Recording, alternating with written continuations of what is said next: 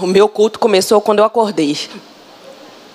Muitas vezes as pessoas vêm para a igreja querendo que o pastor dê cambalhotas aqui. Eu vi a pregação do apóstolo, acho que foi domingo retrasado, falando sobre isso. E depois passa um domingo de qualquer jeito e depois quer sentir a presença de Deus na igreja. Aí é impossível, irmãos. Amém. Para quem não me conhece, eu vi que é bom quando a gente chega no, no templo e vê umas carinhas novas, né? E eu vi várias aqui, novas, inclusive dando testemunho. Então, para quem não me conhece, meu nome é Gisele, sou pastora missionária, moro em BH, tenho uma residência aqui. Aqui é Vila Velha, minha segunda terra. Graças a Deus. Congrego na Igreja Batista Getsemane. Pastor Jorge Linhares.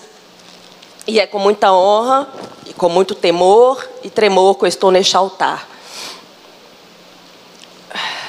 Eu quero falar com vocês hoje sobre a identidade. Se puderem projetar aqui é, a digital que eu pedi. Nesse dia que, quando Deus me deu essa pregação, eu não sabia onde eu iria pregar, o dia que eu iria pregar. Eu fiquei três dias Deus falando comigo, o Espírito Santo de Deus falando comigo sobre essa pregação. E no último dia, que foi no domingo à noite, eu tive uma, passei uma luta muito grande para finalizar essa pregação.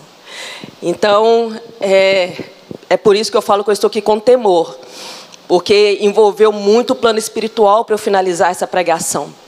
Às vezes a gente fala assim, nossa, não gostei dessa pregação, mas só Deus sabe o que aquele pregador passou para colocar no papel aquela pregação. Primeiramente porque ela fala conosco, né? Primeiramente ela corta de quem vai pregar. E então essa pregação também falou muito comigo. É, o que está acontecendo hoje com a nossa identidade, com a identidade cristã? E eu tenho observado muito assim nas redes sociais, nas igrejas que eu vou visitar ou que vou pregar, é, que o povo de Deus ele está perdendo a identidade. Quando eu falo perdendo a identidade, não é simplesmente roupas. É claro que a roupa também manda muito, é óbvio, né? Mas a identidade, sabe aquela identidade que eu falo? Que de longe, quando a gente batia o olho num um servo do Senhor, eu falava assim: aquele ali é uma mulher de Deus. Olha, aquele ali é um homem de Deus, né? É essa identidade. Era, é, são pessoas que às vezes chegam, conversam com você, você nem sabe, não dá para identificar que a pessoa é evangélica, porque hoje também ser evangélico virou moda. Então, tá uma mistureba complicada. E Deus começou a falar comigo. Está no tempo da igreja restaurar a sua identidade. Está no tempo, igreja. Iremos passar por dias difíceis.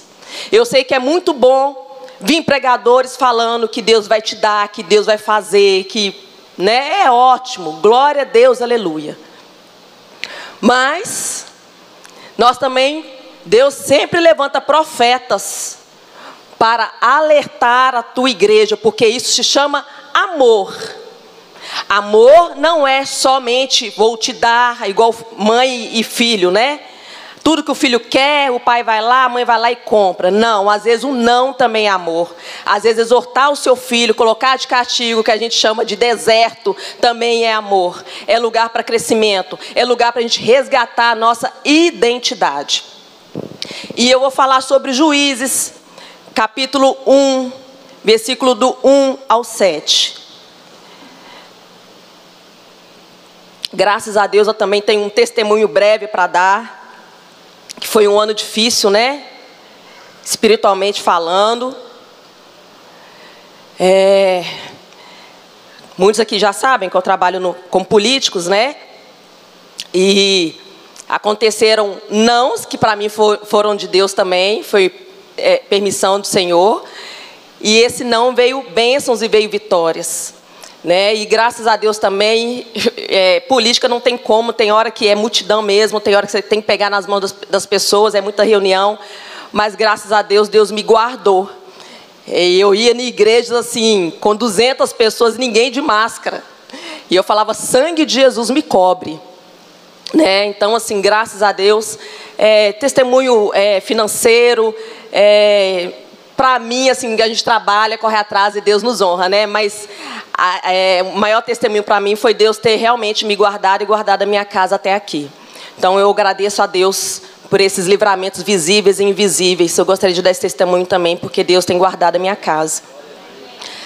É, irmãos, vamos lá, Juízes do 1, é, do 1 ao 7.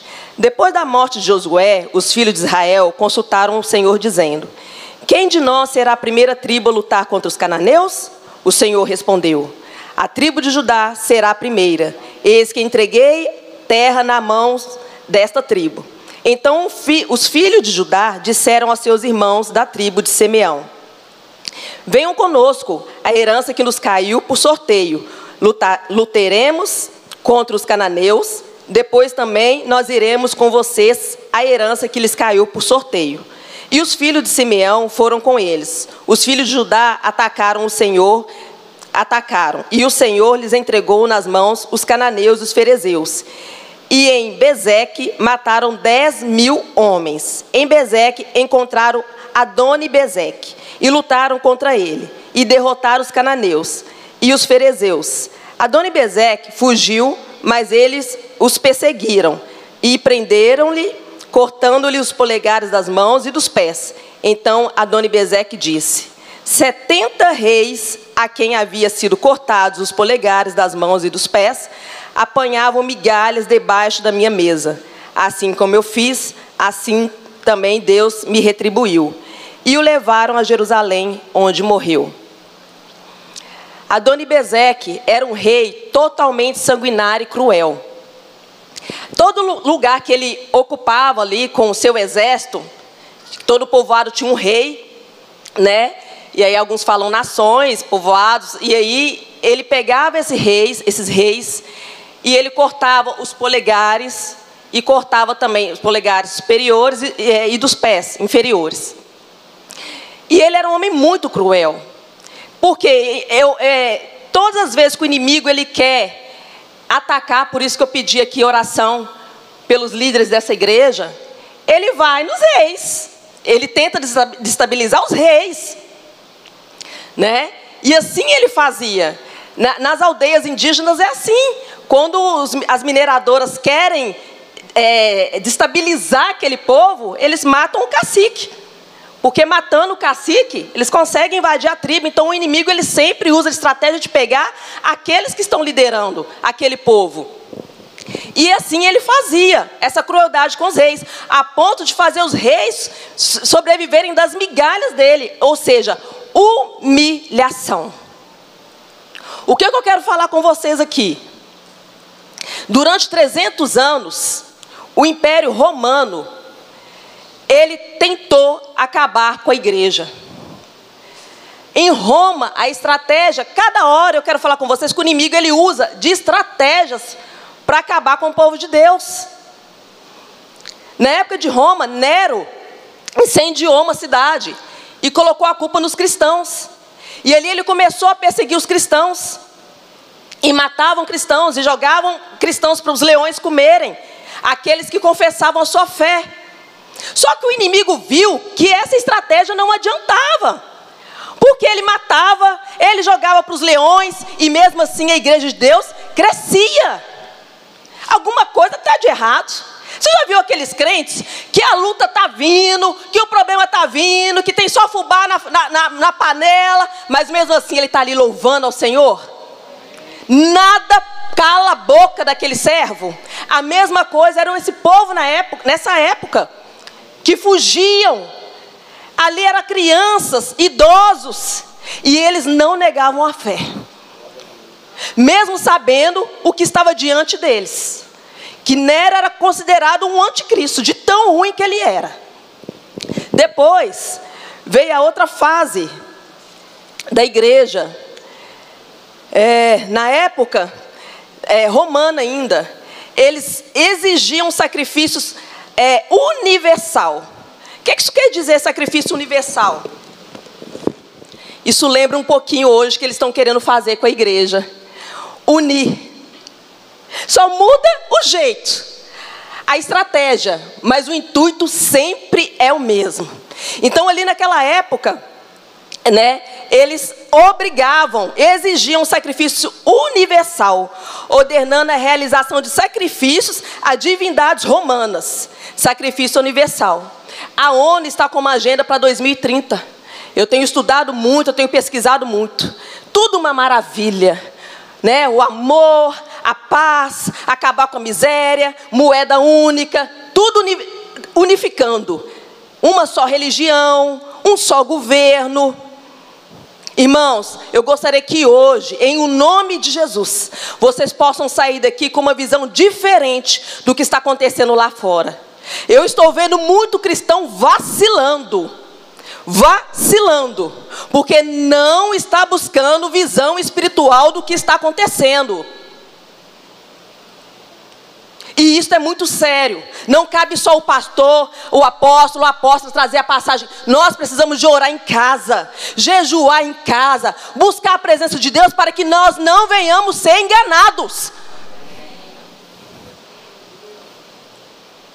E aí, depois teve o, o Caio Aurélio Valério, que foi o iniciador da perseguição das piores e mais sangrentas contra os cristãos em Roma. Depois, em 1884 a 1968, foi chamada os mil anos de incerteza.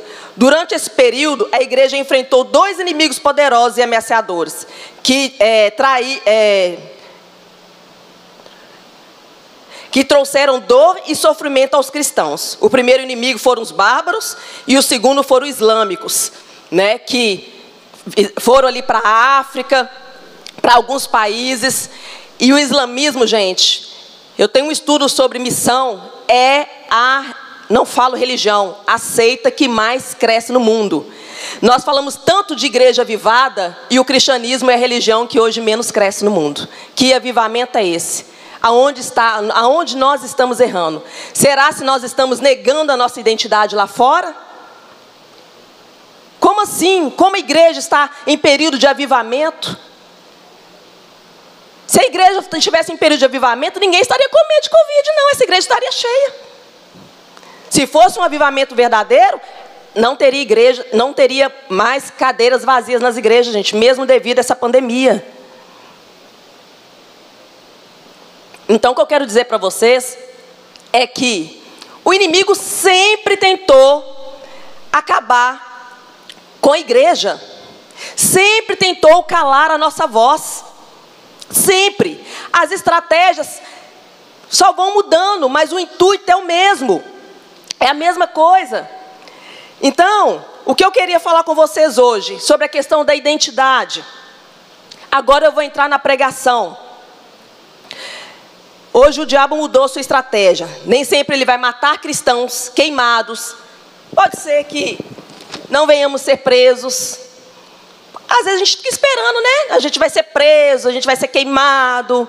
Pode ser que não. Sabe por que eu estou vendo que não? Uma, porque o cristão não está incomodando tanto lá fora.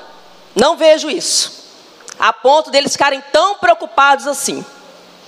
Segundo, que a estratégia do mal agora mudou, gente. Agora é rede social. Ele não precisa queimar você, não. Ele está matando os crentes dentro de casa. Ele está levando adultério para dentro de casa. Hoje o homem não precisa sair de casa para trair esposa. Eu estou pegando casos de mulheres que estão adulterando com o marido do lado, com uma mulher com celular. A estratégia do inimigo, ela só mudou.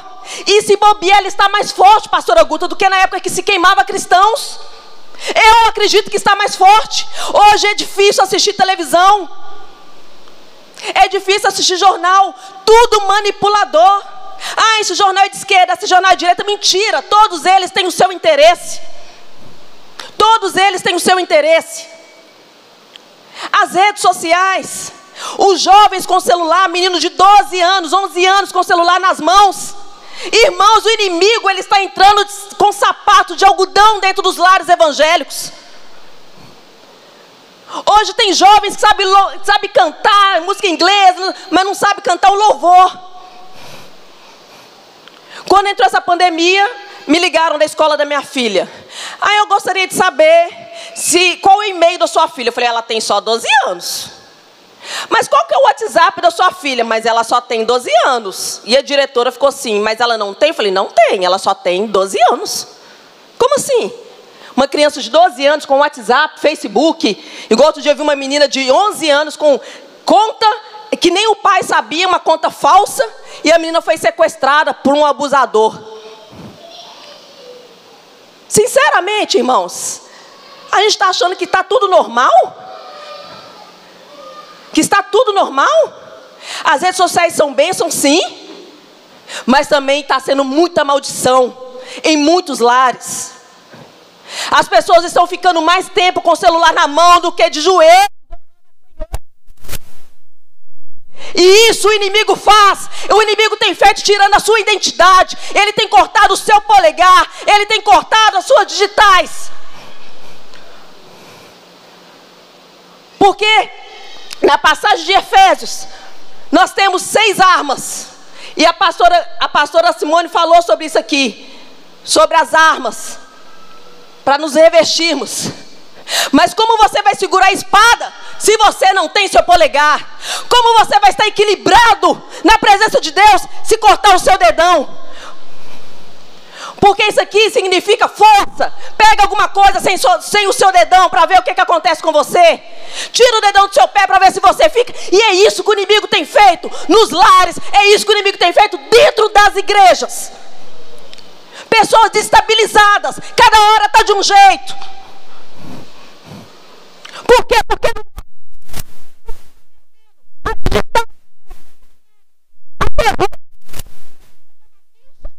tem algumas pessoas que vai ter que pegar uma lixa e lixar, lixar, lixar, lixar, para tirar aquela ferrugem do pecado.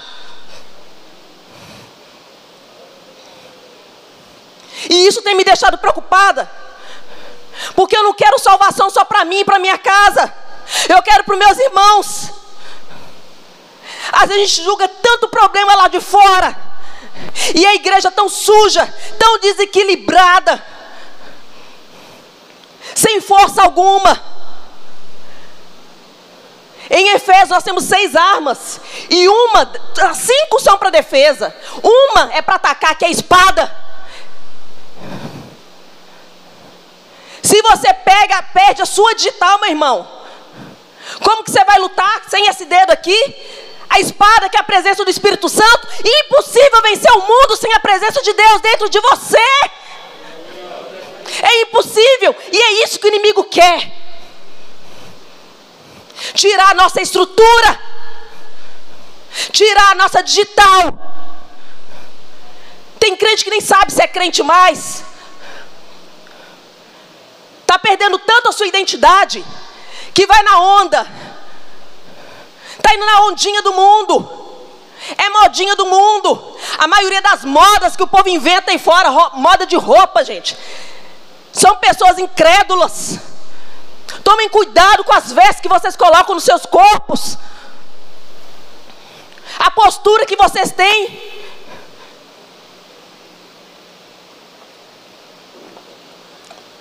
E o inimigo, ele sabe quem é quem. Ele sabe quem está virando presa fácil. Eu vejo pastores, pastoras orando, mas as pessoas não querem fazer a parte delas. Quanto tempo você tem perdido com a palavra de Deus? E quanto tempo, perdido não, ganhado com a palavra de Deus? E quanto tempo você tem perdido nas redes sociais? Eu amo redes sociais, eu não minto para vocês. Mas eu, eu sou uma pessoa que eu busco oração, irmãos, porque eu sei que a única coisa que me mantém de pé é eu trabalho no meio complicado. Ai de mim se eu não vigiar. O mundo vai dor. Ai de mim se eu não vigio, se eu não oro. E eu. Eu tenho a identidade de Cristo em mim. As pessoas têm que bater o olho em você e sentir a presença de Deus em você. E a estratégia do inimigo ela tem, ela tem mudado. Eu acho muito pior. Porque agora ele está entrando sutilmente. Agora ele não precisa mais de fincar cristão mais não. Ele não precisa de queimar ninguém vivo mais não. Para quê? Para quê? Tá a política aí. Uma divisão do inferno. Eu sou de direita ou sou de esquerda? Eu sou da política, eu sei muito bem o que é isso. Eu sou de direita, você é de quem, Gisele? Sou de Jesus. Eu não sou massa de manobra de ninguém. Eu estou vendo cristãos brigando em rede social. E aí eu entro lá na carinha da pessoa, vai lá. Jesus, Jesus. Mas lá nos comentários, só sangue do cordeiro. Brigando por causa de presidente. Irmãos, vamos falar de Jesus. Vamos gastar o nosso tempo pregando o Evangelho. Porque Jesus não precisa de nós mas Ele quer nos usar como servos dele. E para isso nós precisamos de saber quem nós somos em Cristo Jesus para enfrentar esse mundo lá fora. Onde ninguém sabe quem é quem mais, se é sua mulher, se eu sou homem, se, se eu gosto de cachorro. Se você não saber quem você é, meu amado, Deus me livre. Quantos amigos me falaram que depois que os filhos entraram na faculdade, saíram de lá esquerdistas, fumadores de maconha e homossexuais?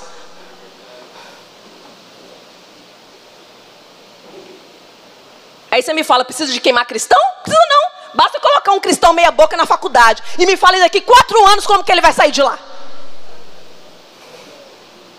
Precisa queimar cristão mais não, irmãos. Precisa não.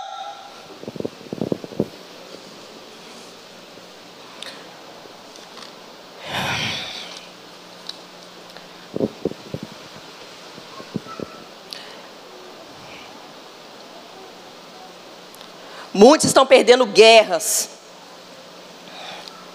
porque estão sem identidade, estão desestabilizados. Reage, igreja.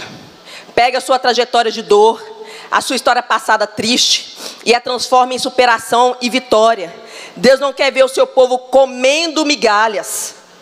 Aqui tem reis e rainhas que a Dona Bezeque quer te parar cortando a sua identidade e a sua estabilidade para que você fique frágil. Mas em nome de Jesus, esse espírito maligno que tem tentado, tentado atuar dentro das igrejas, ele já está caindo por terra em o nome de Jesus. Se tem pessoas aqui que já não sabiam quem são, ah, eu acho que eu vou sair da igreja. Irmãos, está repreendido em nome de Jesus. Deus já colocou carimbo em você. A marca de Jesus já está em você. Você não presta nem mais para desviar, meus amados. Saiba quem é vocês em Cristo Jesus. Você não precisa de ter medo de falar e confessar sua fé. Eu estava numa campanha política agora, eu ia ser vice-prefeita, e o meu partido me, me, puxou o tapete, mas glória a Deus e aleluia. Eu dou glória a Deus e aleluia por tudo, porque lá na frente eu sei qual era o propósito de Deus. O deputado que eu ando, meus amados, ele ora comigo de manhã, de tarde, de noite. E isso está sendo gravado. Se eu estiver mentindo, ele pode desmentir. Eu, diante de autoridade, eu não nego. Não nego. Se falar alguma coisa, eu ia pronto, confronto na hora. As pessoas têm que saber quem nós somos. Você tem que virar referência de oração. É bom mesmo que seu telefone pipoque de, oração, de de oração, pastora. Isso quer dizer que você está assim com Jesus e as pessoas estão enxergando Deus em você. Mas misericórdia de quem nem te procura para orar um Pai Nosso. Irmão, tem coisa errada aí.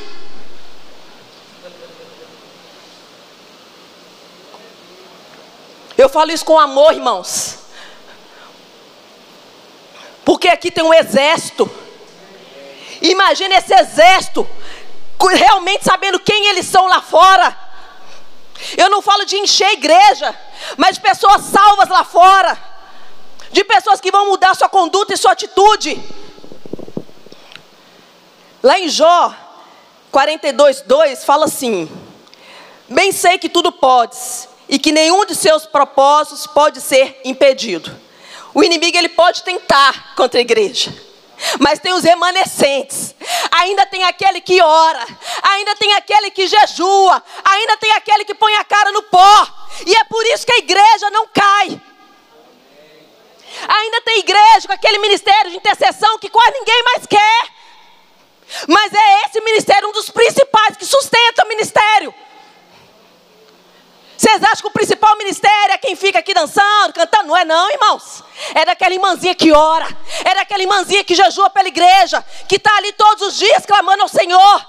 E é um ministério que tem extinção hoje nas igrejas. Porque ninguém quer orar. O povo nem sabe orar. Porque estão perdendo intimidade com aquele que colocou a digital em você. Não consegue mais orar, não consegue mais chorar na presença de Deus. O coração já está tão enferrujado, tão impregnado com porcarias do mundo.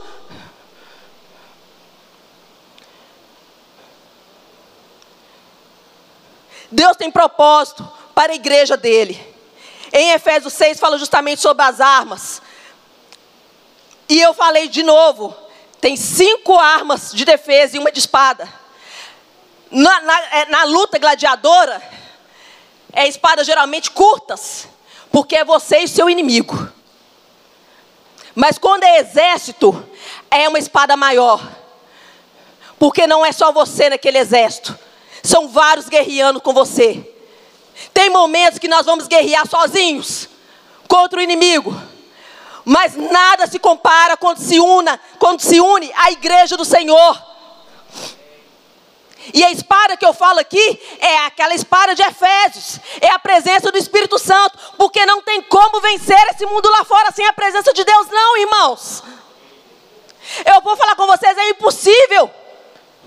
Eles são astutos.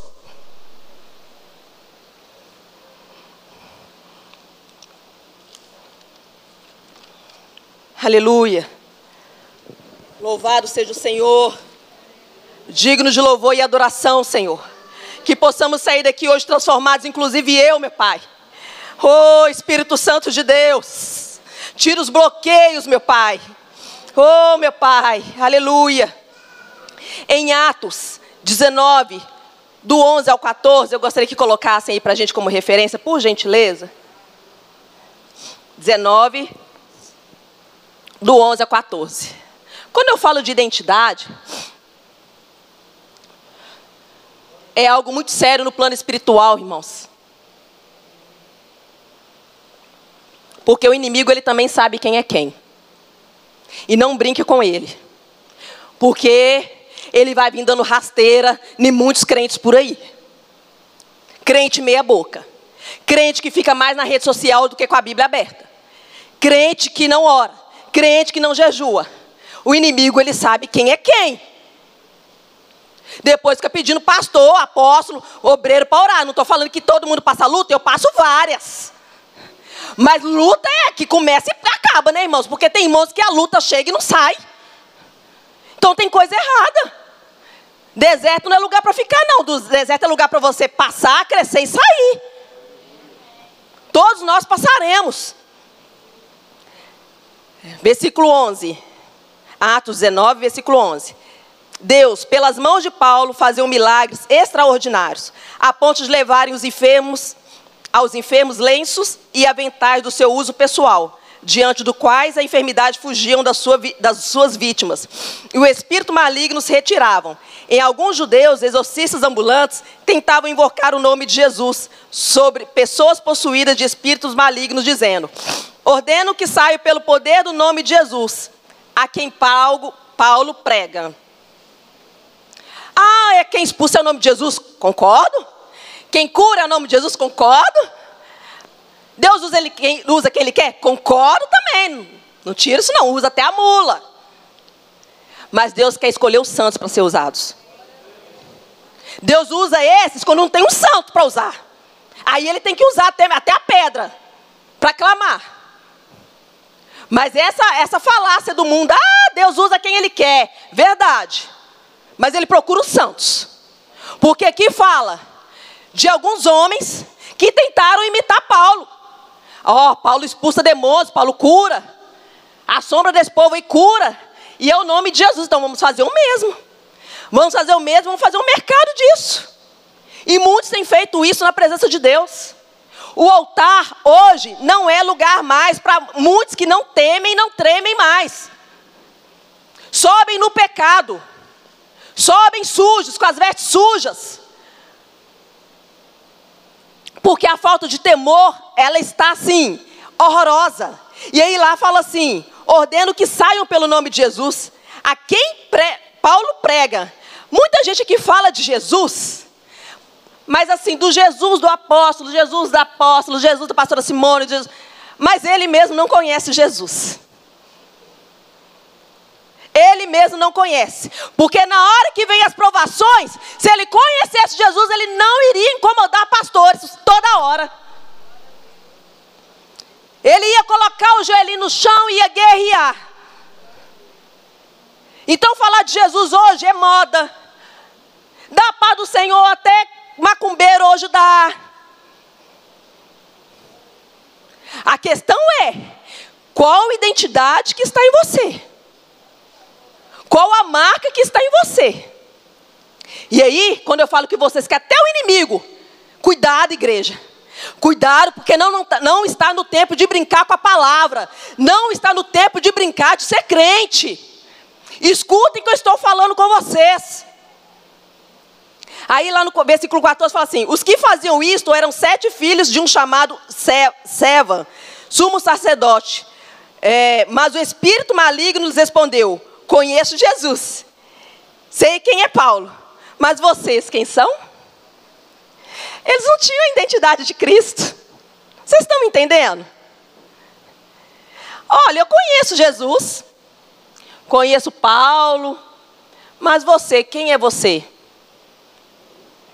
Será que é por isso que hoje muitos, muitos cristãos hoje não querem nem mexer com libertação? Ah, quero mexer com esse negócio de diabo, não. Não é querer, não, irmãos. Deus nos deu autoridade para pisar cobras escorpiões, curar enfermos, expulsar demônios, pregar o evangelho da salvação. É ministério completo, não tem esse negócio de meia boca, não. Ah, eu gosto de pregar, de dançar, mas expulsar demônio é comigo. Quem te falou isso? Está no pacote, meu irmão. Ou você compra tudo ou nada. Tem como ser meia boca mais, não. Use autoridade que Deus te deu. Você tem a marca de Cristo. Você tem a marca de Cristo. Vocês têm a marca de Cristo. E o inimigo tem que conhecer quem é você. Eu marquei com a pastora Simone quarta-feira, Divina Igreja. Pergunta minha mãe a luta que eu passei o tempo inteiro. Caso de feminicídio, caso de mulher sendo, sendo, sendo abusada. E uma amiga minha que foi pegar o telefone, porque o diabo sabe quem eu sou. Está debaixo dos meus pés. Na hora que ela pegou o telefone, ela me ligou. Ah, Gisele, posso te ligar? Falei, posso, pode me ligar. Eu oro com ela todos os dias à noite. Quase todos os dias. Ah, eu tive um sonho. Falei, que sonho você teve, fulana? Eu sonhei que eu falei que eu ia te ligar. Aí o demônio apareceu no sonho e falou assim: não liga para aquela mulher preta, não. Só que ela mentiu. O marido dela pegou o telefone na hora. Não, ela não sonhou, não, ela manifestou. Na hora que ela falou que ia pegar o telefone para te ligar, o diabo manifestou: não deixa ela ligar para aquela mulher preta. Aquela des. Porque ele sabia para quem que ela ia ligar. E minha mãe teve que entrar, eu lembrei até do quarto de guerra. Minha mãe teve que entrar para dentro do quarto comigo para me ajudar na intercessão. O inimigo tem que saber quem é você, meus amados. Ele tem que saber qual é a sua identidade.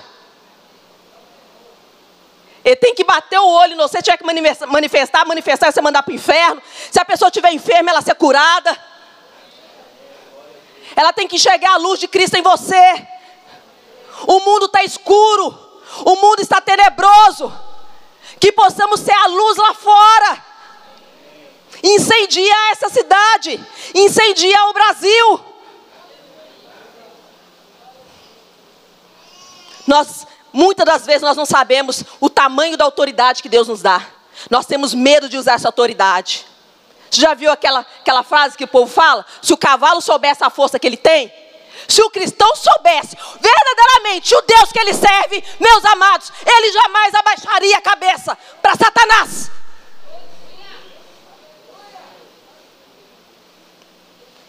Jamais. Eu sei o Deus que eu sirvo. Eu sei de onde Deus me tirou. E tenho visto muitos testemunhos aqui do que Deus faz. Você ainda tem dúvida de quem é Deus? Eu não tenho dúvida alguma. Nenhuma. Desafios nós teremos. Estratégias do diabo virá sempre contra a igreja dele. Mas o sangue de Jesus nos garante a vitória. Louvado seja o Senhor. Dignos todo louvor e adoração. Tu és o nosso Rei. Tu és o nosso Senhor, Tu és o nosso Salvador, Tu és o nosso libertador. Coloca a tua marca em nós, Jesus. Coloca a tua digital em nós, para que o mundo possa sentir a tua presença. Um crente que é cheio do Espírito Santo sem ele abrir a boca, as pessoas sentem Deus nele. Mas tem crente que dá medo quando ele abre a boca, só fala asneira. Só posta asneira.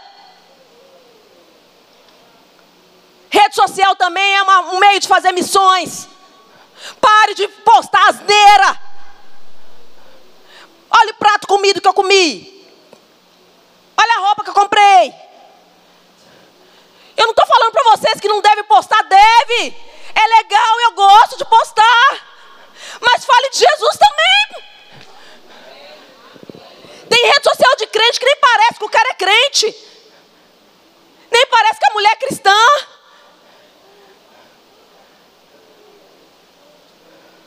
O inimigo precisa de bater o olho em você e falar: aqui eu não toco. Aqui eu não posso. Na sua casa ele não pode tocar. A marca de Jesus tem que estar na sua casa. Tem que estar na sua família. Um é suficiente para santificar uma casa inteira. Às vezes você está esperando o seu marido converter, seu filho converter. Você não, quer na, não crê na palavra, não? Você é capaz de santificar a tua casa, toma posse disso, irmãos. A nossa família será diferente. A nossa casa será diferente. Deus pode colocar para trabalhar com reis, mas o rei saberá qual a marca que você tem. Eu estou encerrando e agora eu quero falar, trazer reflexão para você. Você não sabe quem é você, não? Tem hora que o diabo traz dúvida na gente, no coração da gente. Ah, será que minha oração está chegando no céu? Ah, porque nada acontece? Meus irmãos, quando você está dormindo, Deus está pelejando por você. Quando Deus está em silêncio, Ele está pelejando por você. Ele é Deus. Você não precisa ficar sentindo arrepio o tempo inteiro, não, meu amado. Você não tem fé, não. Vamos ter fé.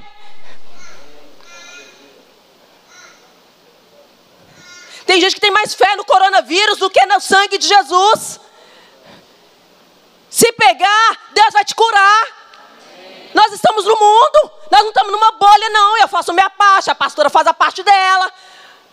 Pode acontecer, mas eu creio que se acontecer, meus amados, eu estava numa célula de pastores, e eu não estava querendo, já tinha 15 dias que eu não ia, só pastor. Falei, ah, ele vem trazer a palavra. Falei, ah, Jesus amado. Eu estava no monte, né? Pregando sobre cura. Falei, agora eu vou me acovardar? Não vou na cela? Aí eu falei, eu vou. Aí eu fui. Aí a irmã que mais me abraçou, que mais me beijou. Misericórdia. Sentou do meu lado. Começou a sentir febre 9 horas da noite. Aí ela tá assim, irmã, meu corpo tá ficando meio assim mole. Aí eu olhei pro olho dela assim, vermelho. Eu falei, irmã, você tá de Covid. Ela, misericórdia, eu falei, irmã, eu acho que tá. Aí nós pegamos o termômetro da casa, usamos. Aí todo mundo já começou, né? Meu Deus do céu. Aí na hora de ir embora, ninguém queria dar carona pra irmã. Sobrou pra quem? Aí na hora que a gente estava descendo o elevador, né? Ô, então, gente, vocês, vocês moram do lado da casa da irmã, dá carona pra ela, né? Porque eu, eu, assim, a distância que eu estava era muito grande, era 50 minutos de carro, mais ou menos. E já iam duas pessoas que moravam ao pé da casa. Ela falou assim: não, irmão, o carro já está. o carro já está cheio demais. Leva você. Eu falei, amém. Ótimo. Ou eu estava no monte de manhã orando para Deus me usar com autoridade de cura. Eu ia ter medo de colocar a mulher de Covid no meu carro. Beleza, irmãos, levei ela em casa. Aí o irmão ainda falou assim: põe ela atrás. Eu falei assim, irmão, pode sentar do meu lado, o sangue de Jesus está me cobrindo. Aí quando foi no domingo, ela me ligou: irmã, mamãe postou positivo. Aí a célula inteira ficou desorientada, os pastores. Tudo pastor cabeção, falou assim. Aí começou, irmã do céu, misericórdia. Ó, oh, a mãe de fulana prestou Covid. Agora eu ter que fazer o exame dela, que ela tá mal. Falei, ó, oh, o sangue de Jesus tem poder. Peguei o óleo, ungi minha mãe, ungi minhas filhas, ungi. Falei assim, Senhor, eu repreendo essa enfermidade no meu corpo. Eu não aceito isso em nome de Jesus. Beleza. Aí a minha amiga foi fazer o teste, né? Na segunda-feira deu positivo. Ela, Gisele, eu estou preocupada porque eu te beijei e eu te abracei. Eu falei, irmã, eu estou aqui louvando ao Senhor, sabe por quê? Porque eu sei quem é o Deus que eu sirvo. Se eu pegar, Deus vai me curar. Eu não deixei isso entrar no meu coração. É óbvio que eu tive que fazer o exame, que eu ia viajar para cá, eu esperei dar os seis dias, né? É, consultei com a minha médica, ela me orientou e eu fiz o exame para ver se eu estava. Até mesmo porque minha mãe ia ficar nove horas dentro do carro comigo. Mas, irmãos, ela me beijou, ela me abraçou, soltou o bafo dela, glória a Deus, aleluia, e nada aconteceu. Ó, oh, eu vou mentir não, eu senti uns calafrios no quinto dia. Uns calafrios, uma dor no corpo. A Gabriele sabe disso. Eu limpava a casa e deitava. Eu ia lá no óleo, o sangue de Jesus tem poder. Cai por terra em nome de Jesus. Eu vou viajar. Senti uns negócios meio esquisitos, mas bateu e foi embora, meu filho. Aqui não. Aqui não. Falei, eu estou coberta pelo sangue de Jesus, mas eu senti, irmãos. Senti uns trem esquisitos que eu nunca senti. Falei, o vírus tentou entrar. Mas o sangue de Jesus me cobriu em nome de Jesus. E a gente está no mundo, irmãos. Está no mundo. Então agora eu quero finalizar com vocês falando: quem é você? Se você ainda está com dúvida, quem é você? Romanos 8, do 14 ao 17, por gentileza. Ei, Deus maravilhoso. Ele é lindo demais, irmãos. Tem medo não? O que eu quero falar com vocês é que se você sabe qual a marca que tem você, você não deixará nenhuma outra marca ser colocada em vocês, irmãos. É essa a minha preocupação hoje. Cuidado. Cuidado. Ah, você está falando da marca da besta? É. É dela que eu estou falando. Tomem cuidado. Quem não souber quem ele é em Cristo Jesus, ele vai dar não é só o braço e a testa, não, irmãos. Ele vai dar o corpo inteiro. Quem você é? Romanos 8, 14 ao 17. Pois todos que são guiados pelo Espírito de Deus são filhos de Deus. Quem você é? Amém. Porque vocês não receberam um espírito de escravidão. Vocês querem comer migalhas? Está repreendido em nome de Jesus. Deus nos tirou da escravidão. Lodebar, meus irmãos, nunca mais. Vocês já viram aquela música? Lode, lode, lodebar, nunca mais. Nunca mais, mamãe, não volto para lá mais não. Deus nos tirou da escravidão.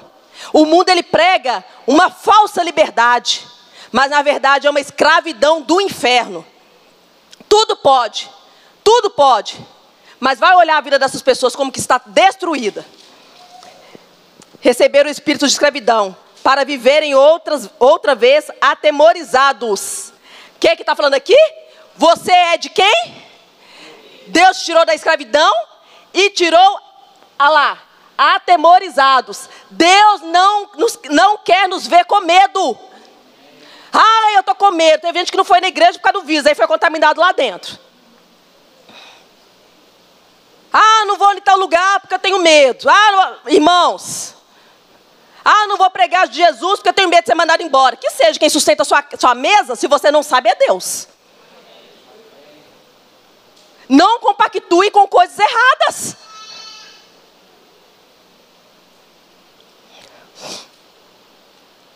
Mas receberam o espírito de adoção, por meio do qual clamamos, Abba, Pai.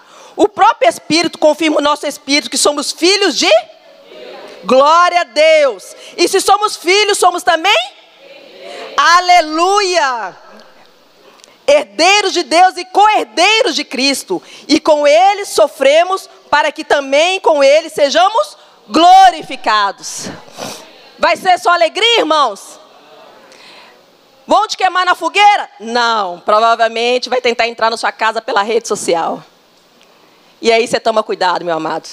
Tem muito crente já sendo queimado e não está sabendo. Oh, Jesus. Então, quem somos nós? Somos filhos de Deus. Quem é você? É, 2 Coríntios 5, 16 e 17.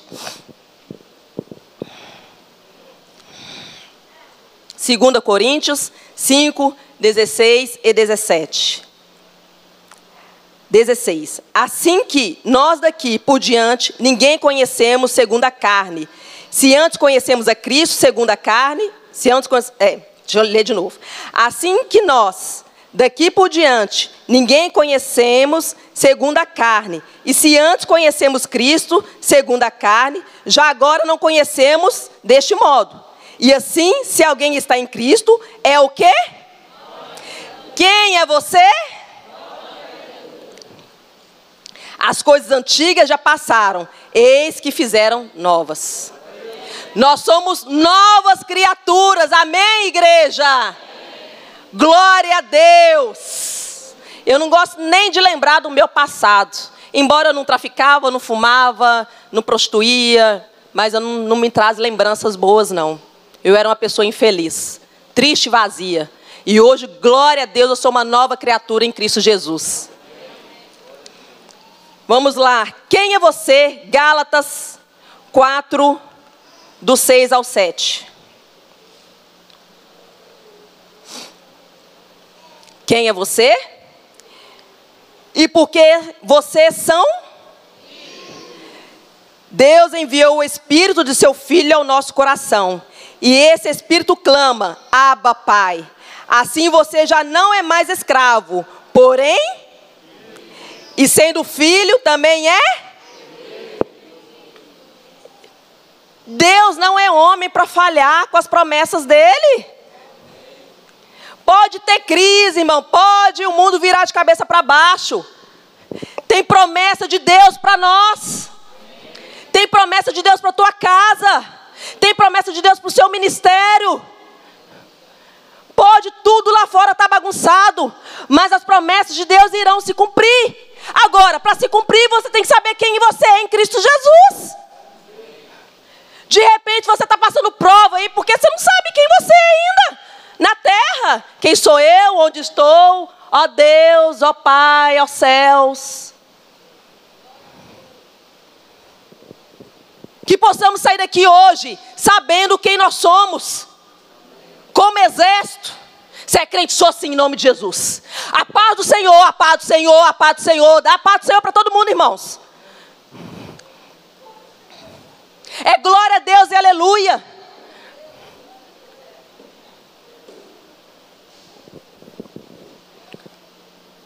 Vamos lá. É, quem é você? Gênesis 1, 27. Irmãos, fiquem em paz, nós herdaremos sim as promessas de Deus. Fique em paz. Eu só tenho uma preocupação que você saia daqui sabendo quem é você e que a marca que você tem ninguém pode tirar. Pelo amor de Deus. Gênesis 1, 27. Vou ler aqui que fica mais fácil. E criou Deus o homem a sua. O que você é? Imagem. Ah, então amanhã eu vou resolver, eu quero ser menina. Amanhã eu quero ser menino. E essa linguagem neutra aí, eu achei até legal. Tem crente gostando disso. Se nós somos imagem e semelhança, não deixe o mundo querer te moldar. Você já foi moldado pelas mãos de Cristo. Você é imagem e semelhança de Deus. Não deixe ninguém ofuscar isso em você a imagem de Deus. É, Deus criou o macho e a fêmea. Não tem meio termo, não, irmãos. E pode me levar para cadeia, porque homossexualismo é pecado. Não vem com esse lero-lero, não. Eu não tenho medo de ser presa, não. Tem pessoa que fala assim, irmã, outro dia a irmã falou assim, porque eu estava na campanha política, né? Ainda eu seria vice. Ó, oh, irmã, você colocou sob ideologia de gênero, uma professora, diretora bem conceituada em Belo Horizonte. Como eu sou sua amiga, amiga do inferno para lá, do capeta. Como eu sou que amigo, não dá esse tipo de conselho, né?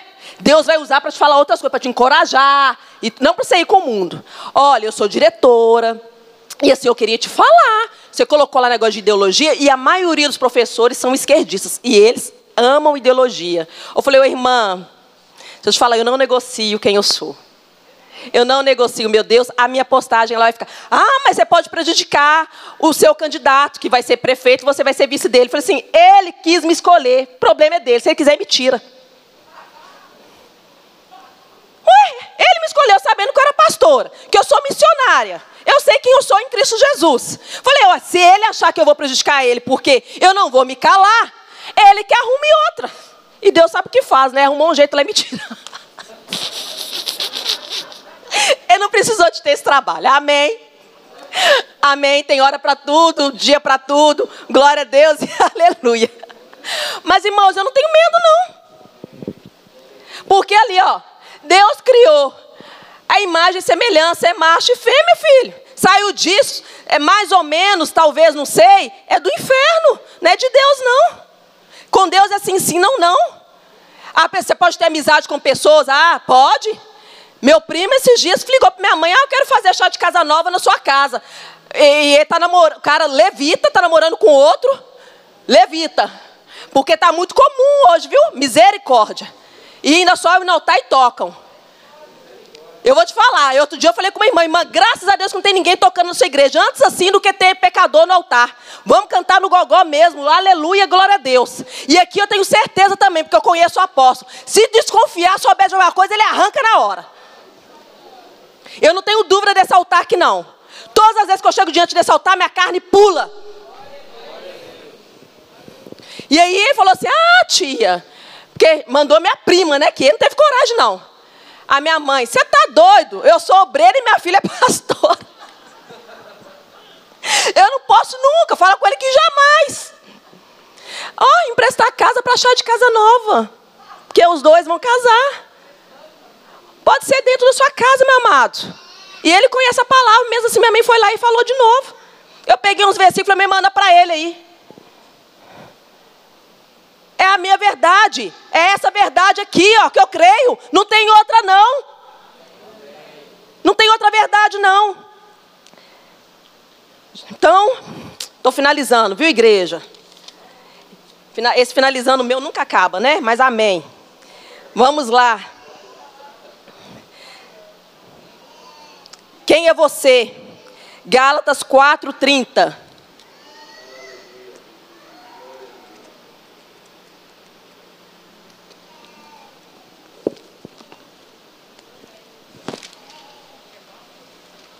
Nós precisamos de saber quem nós somos, irmãos. Você vai ser muito mais feliz. Deus já te tirou da escravidão. Seja livre. Seja livre. 4:30. Já colocou aqui? Mas que diz a, mas que diz a escritura? Lança fora a escravo seu filho, porque de modo algum o filho da escrava herdará com o filho, com o filho da livre. Quem é você? Pessoa livre. Tem pessoas livres querendo andar com escravos. Quando, quando Deus tirou o povo lá da escravidão do Egito, foram uns sujinhos lá no meio, né? Isso é um perigo, irmãos. Porque o mundo fica lá, ah, o Covid está matando, ah, o Covid. Aí daqui a pouco você está também, ah, meu Deus, a crise, a fome, a peste, blá, E aí aquele povo lá que estava andando lá, com o povo de Deus, eles começaram a murmurar. E neles murmurar, eles começaram a fazer quem já estava sendo livre a querer voltar para a escravidão. Quando você anda com pecador, é assim, meus amados. Ah, eu não posso ser amigo. Pode, Jesus. É, as pessoas falam assim, ah, Gisele, mas esses dias, né, meu líder falou assim, ah, Jesus, mas Jesus, que eu fui chamar a atenção dele de algumas coisas, se você quiser que eu ande do seu lado, vai ser assim, meu amado. Senão, estou te pedindo ter missão agora. Porque eu aprendi a impor. Você não é obrigado a trabalhar em qualquer lugar. Você não é obrigado a conviver com qualquer pessoa, não. Quem te falou isso? Você faz isso se você quiser. Se confrontar a minha fé e os meus princípios, já era. E aí ele falou assim: Ah, mas Jesus também andava. Porque eu estava falando com ele uma, uma questão de congado. Ah, mas Jesus também. Eu falei assim: Olha, deixa eu te falar uma coisa. Jesus, ele sentava, mas ele não bebia no mesmo copo. Você entendeu?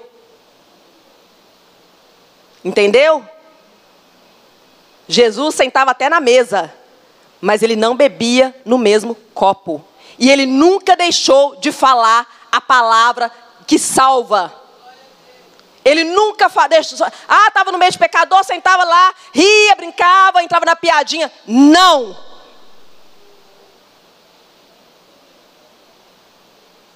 Você pode ter amizade? Pode.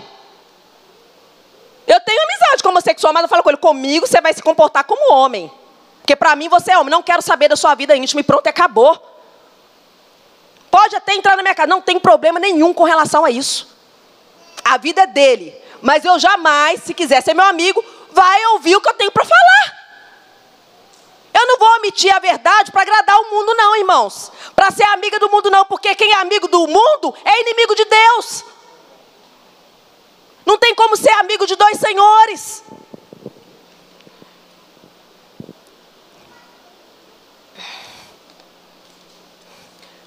Eu gostaria que a igreja se levantasse. Já estou finalizando. Mais uma vez. Agora estou finalizando. Agora é de verdade, gente. Me perdoe. Eu amo muito vocês, viu? Eu sei que vocês também me amam. Eu sinto esse carinho, não preciso nem de, de falar, não. Eu sinto isso nos olhares. Quando eu chego aqui, eu me sinto uma pessoa muito especial. Obrigada, pastor. Quem é você? 1 Pedro 2, do 9 ao 10. Agora eu estou finalizando de verdade. Oh, glória a Deus! Toma posse disso aí, irmãos. Olha aí.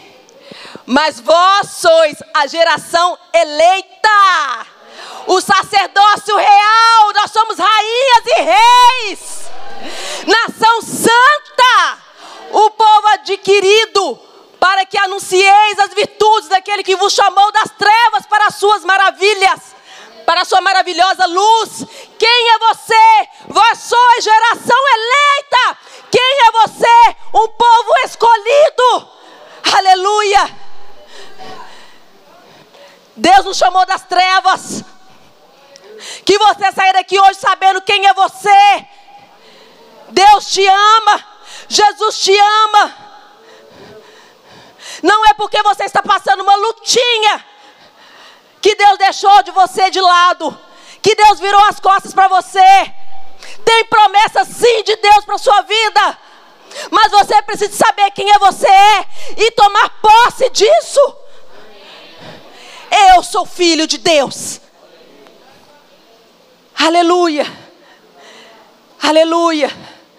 Que nessa noite vocês possam, pastora Simone, eu gostaria da sua ajuda aqui. Cadê ela? pastora Guta, apóstolo,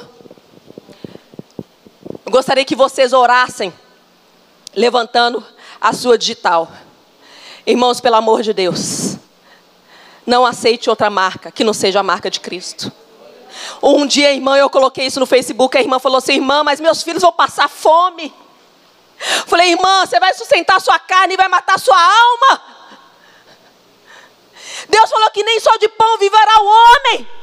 Você está com medo de quê? Se eu morrer hoje, eu sei para onde que eu vou. A Estezinha, minha filha de 8 anos, viu a questão da vacina e falou assim: Mamãe, no jornal, mas isso não está aparecendo a marca da besta? É claro que não é, mas ela conseguiu similar. Ela conseguiu assimilar, porque eu prego e eu falei assim: Olha, minha amada, Falei, eu, minha mãe está ali de testemunha. Se precisar de colocar todo mundo no paredão e fuzilar aqui em casa, mas nós não iremos negar Jesus Cristo. É assim que eu prego dentro da minha casa. É assim que minhas filhas estão sendo criadas. Não é com Papai Noel, não.